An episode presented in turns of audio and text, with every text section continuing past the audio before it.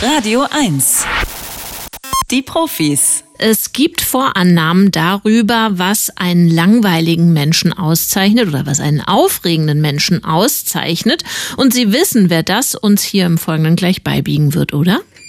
Er ist Mitglied des Komitees des IG Nobelpreises für kuriose wissenschaftliche Forschungen, Vorsitzender der Deutschen Dracula-Gesellschaft und der bekannteste Kriminalbiologe der Welt. Dr. Marc Benecke, live auf Radio 1, die Profis. Da ist er. Schönen guten Morgen, Marc.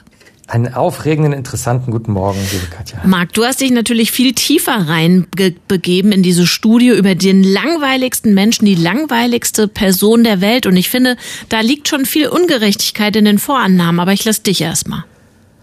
Ja, äh, also die Kollegen äh, von, und Kolleginnen von der die Universitäten Limerick, Essex und London haben sich äh, einfach gefragt oder wussten bereits, wann Leute gelangweilt sind. Also wie wie werde ich gelangweilt? Irgendwie fühle ich mich nicht genug angeregt, ich habe kein Interesse.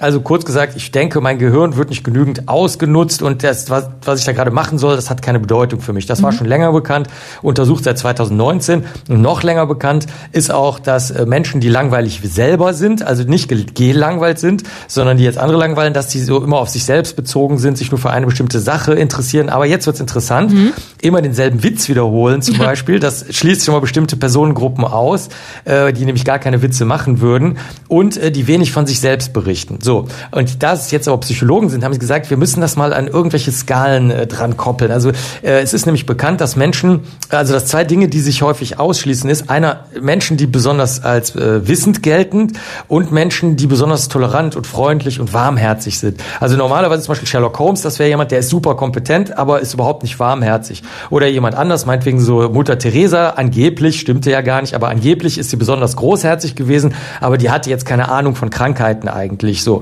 Äh, also wie ist das jetzt, wie hängt das zusammen? Eine, eine ganz merkwürdige Fragestellung. Dazu haben sie unglaublich viele Persönlichkeitseigenschaften, 920 Stück zusammengesammelt, die es überhaupt gibt. Ich will die gar nicht anfangen aufzuzählen. Sagen wir mal eine unkreativ wäre eine Persönlichkeitseigenschaft. Mhm. Dann dann 336 Beschäftigungen, zum Beispiel, was weiß ich, Rechtsanwalt, Biologe oder so.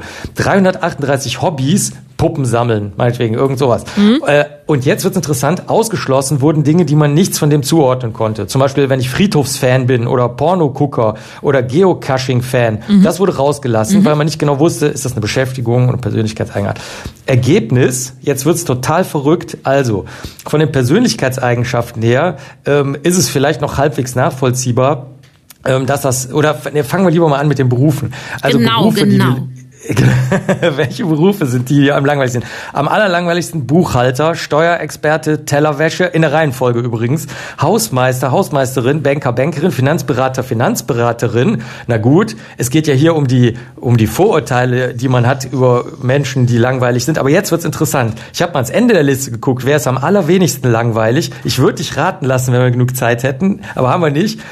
Movie Stars, Movie Stars sind am wenigsten langweilig, also Filmschauspieler und direkt daneben Physiker, Physikerinnen und Wissenschaftler, Wissenschaftlerinnen. Neuerdings zählen wir zu den am wenigsten langweiligen der langweiligen. Also Aber das ist ja schon mal ist es ist nicht ja ist es nicht ungerecht? Also ähm, Datenanalyse, Buchhaltung, ähm, Putzen, Banking. Ich kann mir vorstellen, dass es da überall sehr, sehr interessante und komplexe Persönlichkeiten gibt, wohingegen ich berichten kann, dass jetzt beispielsweise in der Welt der Wissenschaft oder des Journalismus nicht nur super spannende Menschen unterwegs sind. Auch bei den langweiligsten Hobbys habe ich reingeguckt. Äh, Vögel beobachten, Fernsehen Richtig. oder Mathe. Da, da schlummern doch hochspannende Menschen dahinter. Wieso wird das als langweilig gelesen?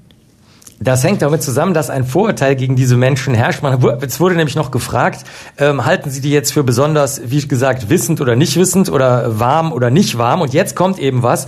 Wenn man jemanden für langweilig hält, dann glaubt man gleichzeitig, dass diese Person erstens wenig Ahnung hat, was ja jetzt total merkwürdig ist bei den genannten Berufen, ne? Mhm. und zweitens wenig persönliche Wärme hat. Das heißt, das ist so eine Art riesige Vorurteilswolke, bei der alle schlechten Eigenschaften, die irgendwie gar nicht näher ja untersucht sind, weil du ja mit der Person gar nicht sprichst und es daher gar nicht weißt, wie sie ist, die fallen da zusammen. Es wurde nämlich auch noch gefragt, wie viel Geld müsste man ihnen geben, dass sie ein, zwei, drei und bis zu sieben Tage mit der langweiligen, äh, herzenskalten und unkompetenten Person verbringen. Und da sah man es dann auch. Es wurde also ähm, im Laufe der Tage fünffach mehr Geld notwendig, dass man auch nur einen weiteren Tag mit der Person verbringen will. Und da sieht man das, was du gerade gesagt hast. Es ist halt so, dass die wenn du das Vorurteil einmal hast, beschäftigst du dich nicht mit der Person, dadurch weißt du auch nichts darüber, dadurch entstehen weitere Vorurteile und damit endet das Ganze.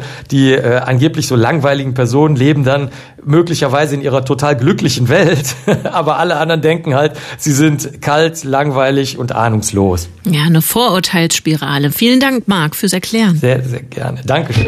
Ciao. Das war Dr. Marc Benecke live auf Radio 1 die Profis.